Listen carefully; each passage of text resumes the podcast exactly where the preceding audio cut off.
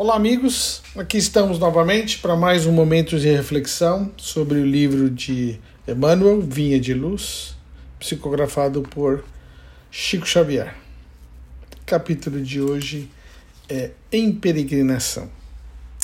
Vamos começar com a nossa prece. Deixando de lado por alguns instantes a nossa problemática do dia a dia e permitindo que os nossos pensamentos se serenem,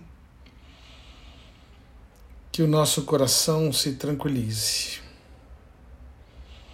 Elevar o nosso pensamento ao Mestre, amado Jesus, rogando a Ele as bênçãos da inspiração, da intuição, para que possamos compartilhar com os amigos queridos as reflexões, as experiências, as opiniões acerca do estudo da doutrina através dessas palavras tão caridosas e tão carinhosas de Emmanuel. Obrigado, Mestre, pela inspiração constante, pelo carinho e pela confiança depositada em todos nós. Te agradecemos a oportunidade e rogamos que nos ilumine sempre. Que assim seja.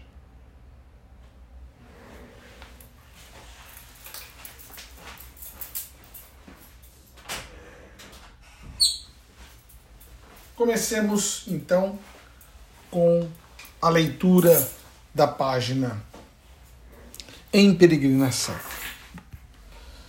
Risível é o instinto de apropriação indébita que assinala a maioria dos homens não será a Terra comparável ao grande carro cósmico onde se encontra o espírito em viagem educativa? Se a criatura permanece na abastança material, apenas excursiona em aposentos mais confortáveis. Se respira na pobreza, viaja igualmente e com vistas ao mesmo destino, apesar da condição de segunda classe transitória se apresenta notável figuração física, somente em efêmera vestidura de aspecto mais agradável, através de curto tempo na jornada empreendida.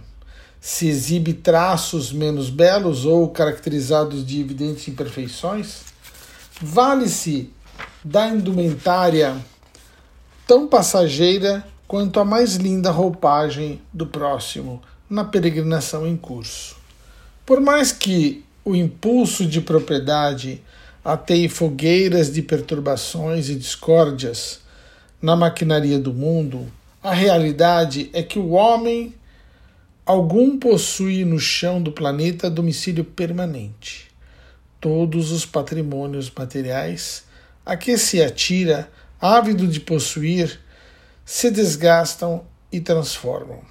Nos bens que incorpora ao seu nome, até o corpo que julga exclusivamente seu, ocorrem modificações cada dia, impelindo a renovar-se e melhorar-se para a eternidade.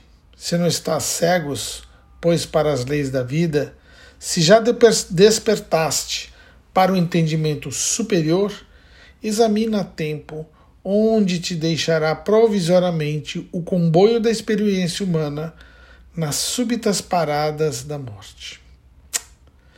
Muito bem. Vale um comentário muito bom nesse texto. Lembrando o Emmanuel, que já dissemos aqui em nossas várias uh, palestrinhas, né? Que somos temporários aqui no planeta Terra. Estamos aqui temporariamente, cumprindo o nosso trabalho de aprendizado. Isto não é permanente, nem o que temos, né, nem o que somos, porque mudamos constantemente nossas opiniões, nossos valores, vamos nos aprimorando com o passar do tempo, conquistando novos patamares de amadurecimento e de entendimento em relação às nossas necessidades e ao universo que nos cerca. Isso é muito importante porque às vezes esquecemos disso e nos deitamos, né? Invariavelmente na cama dos prazeres materiais. Vejam, às vezes nos entregamos às coisas supérfluas do mundo, às ilusões do planeta, às ilusões criadas por nós mesmos. E esquecemos que somos espíritos eternos, mordomos do mundo, como diz Joana de Ângeles, porque aqui estamos como servidores, desfrutamos das benesses do Senhor deste planeta, que é o nosso patrão, Jesus, e o nosso mestre amado, né, o Pai celestial. E aqui como mordomos servimos, né? Podemos até usufruir dos recursos que estão aqui, mas nada é nosso.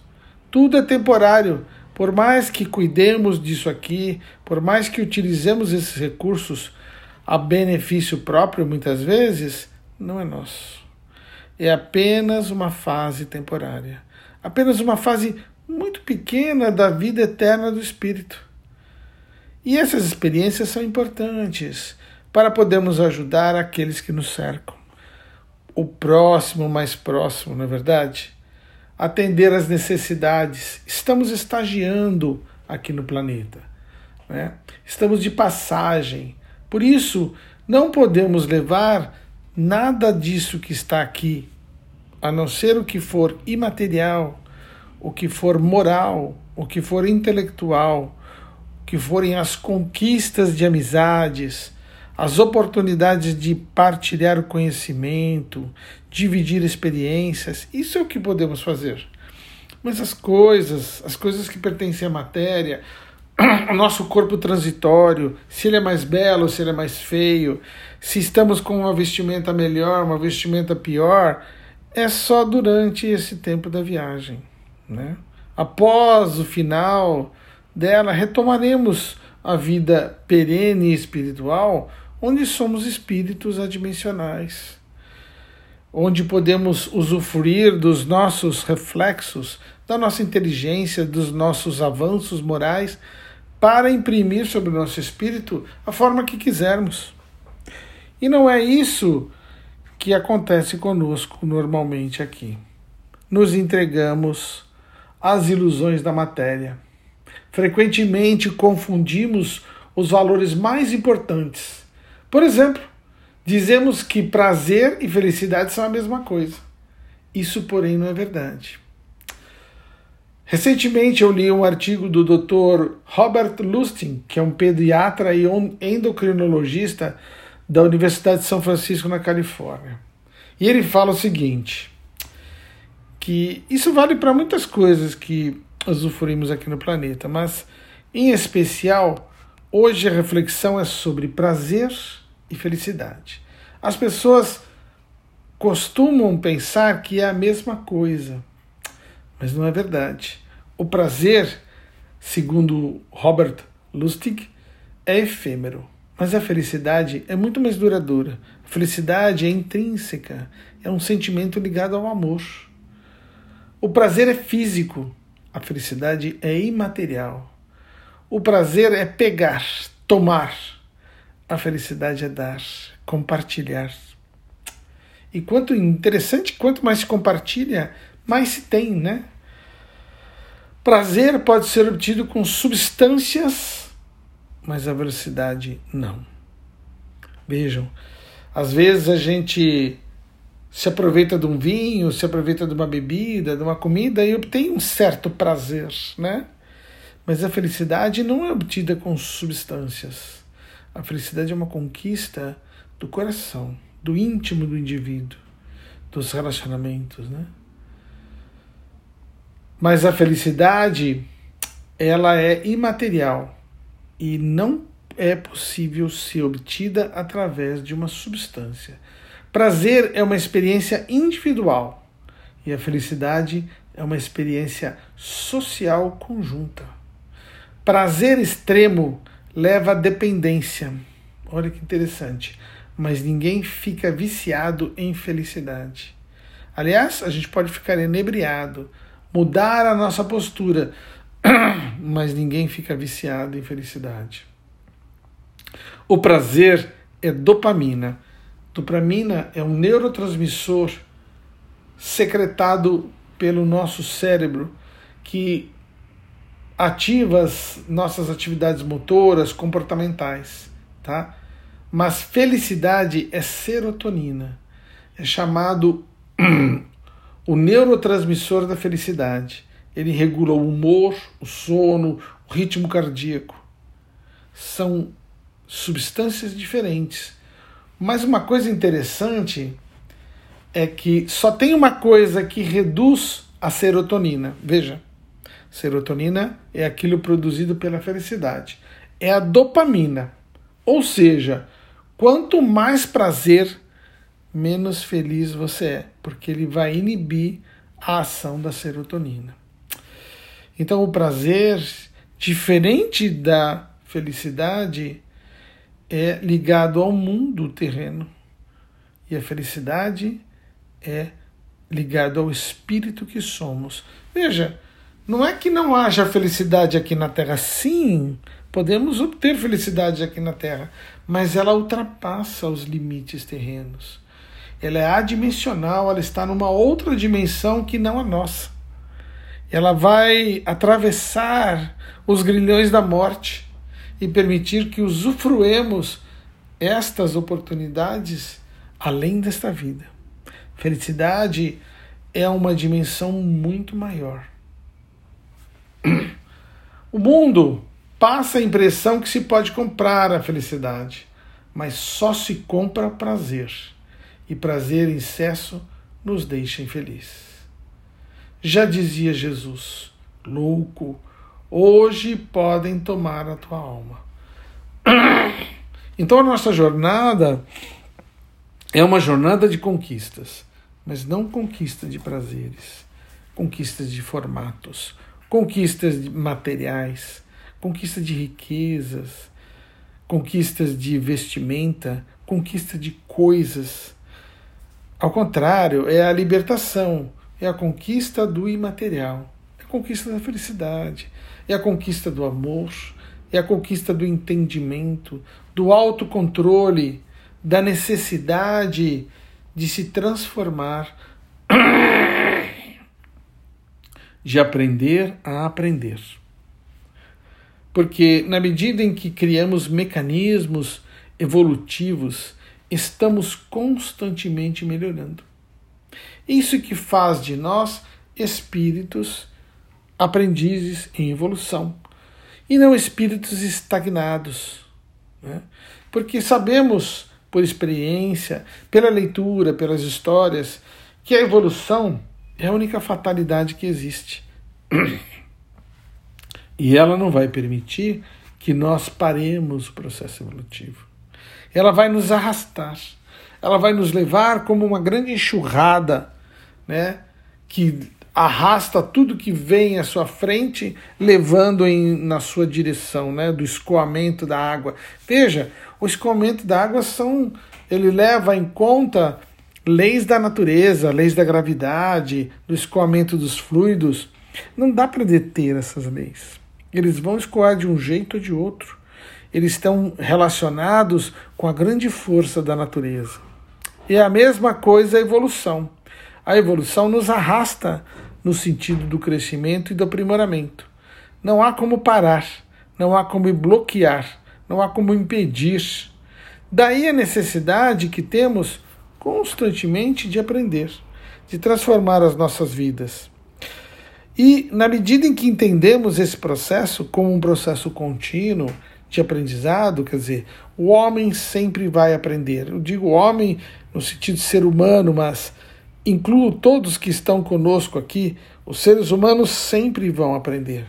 É um estado constante é o aprendizado, é a transformação, é a modificação, no sentido do esclarecimento, do, entendimento de que tipo de ser que somos, de quais as nossas capacidades, de quais as nossas responsabilidades, de quais as nossas oportunidades.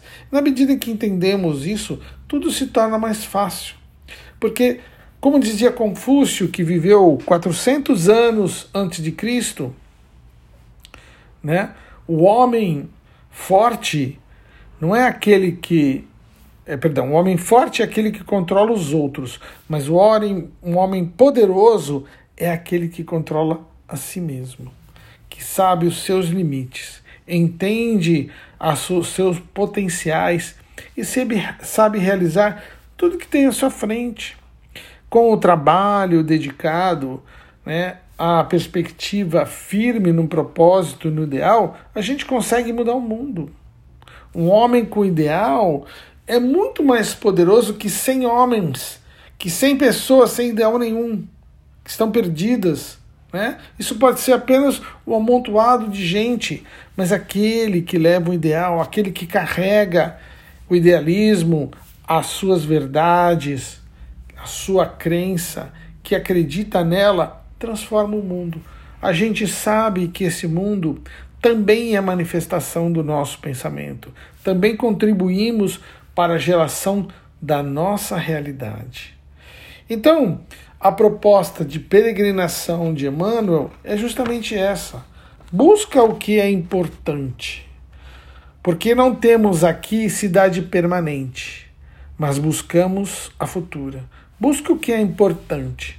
Porque tudo que está aqui, não tudo, né? Mas muito do que está aqui é transitório, que saibamos diferenciar o transitório do perene, o que é importante do que é supérfluo. Porque assim a nossa vida fatalmente vai se transformar, vai ser melhor. Quando colocamos assim um projeto, uma ambição, veja, eu não estou dizendo a ambição da riqueza, não é nada disso, mas a ambição do crescimento, a ambição de melhoria. Todos nós temos o direito de melhorar. Melhorar a nossa vida, melhorar a nossa perspectiva, melhorar a nossa saúde. Tudo isso faz parte da boa ambição, vamos dizer assim. Porque, afinal de contas, o homem tem que ter as suas conquistas, tem que ter as suas propostas de realização. E na medida em que ele tem isso, ele tem um caminho para seguir, tem uma trilha. Um caminho, ele sempre começa pelo começo. Né? Então temos que ter uma direção, temos que ter um, um objetivo para ir, né? um local para ir. E aí você toma o primeiro passo. Começa a caminhada naquele sentido. E a segunda parte da, da caminhada é você caminhar. Né? Então é a determinação, é a constância, né? permitindo que possamos realizar todos os dias a nossa obra a nossa obra de caridade, ela não vai acontecer da noite para o dia, da água para o vinho, repentinamente. Ela é uma construção de anos. É uma construção de muitos eventos, de muitas atitudes, de muita vivência. Ela tem que transformar e interiorizar essa transformação. Só um jeito de fazer isso, vivendo essas experiências, construindo hábitos salutares. E aí a gente vai chegar no final, que é o nosso objetivo, vai atingir o nosso objetivo. Mas esse objetivo não pode ser fácil. A gente tem que ter objetivos de curto prazo, objetivo de médio prazo e objetivos de longo prazo, que provavelmente, vamos dizer assim, só atingiremos talvez numa próxima encarnação.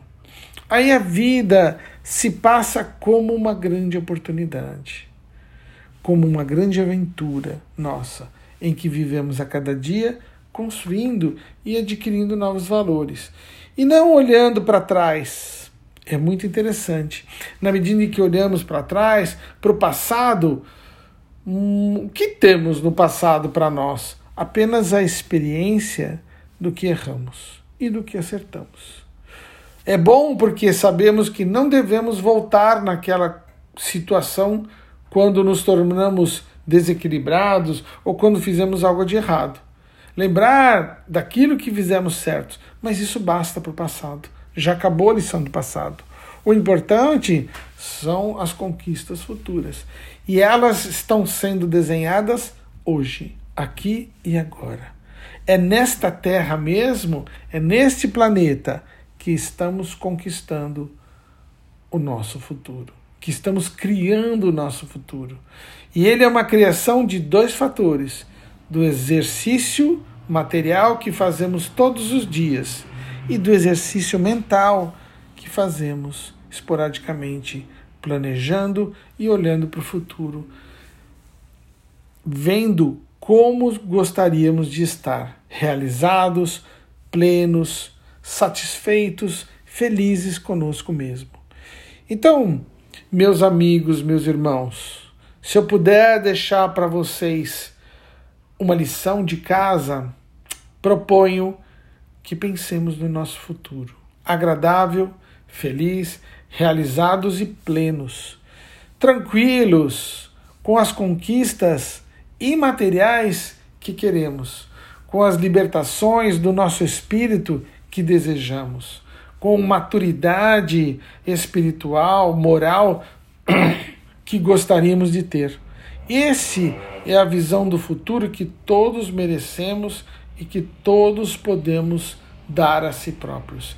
E na medida em que fazemos isso, passamos a construir diariamente uma nova oportunidade. Olhemos para o futuro com carinho e com alegria. E vivamos o nosso, o nosso mundo, o nosso agora com esperança. Porque é isso que nos propõe Jesus. E é o comentário de Emmanuel, né? Exatamente isso. Não temos aqui a cidade permanente. Este aqui não é nosso mundo. Né? Quando Jesus fala assim, a felicidade não é deste mundo, ele não está dizendo que você não vai ter felicidade neste mundo, não é isso. Mas é que a felicidade pertence às coisas do espírito, imaterial, do mundo espiritual. É aí que está a felicidade. Se conseguirmos cultivá-las aqui e agora, ótimos para nós, né? Mas se não, vamos ter que esperar até o nosso desenlace. E ele pode ser a qualquer momento, na primeira parada que a morte e o desencarne nos chamar. Muito obrigado pela paciência de vocês, por compartilharem dessa reflexão conosco. Vamos orar. Obrigado, mestre, de estarmos mais uma vez aqui refletindo sobre os grandes valores da vida. Te agradecemos a oportunidade e a luz e a inspiração.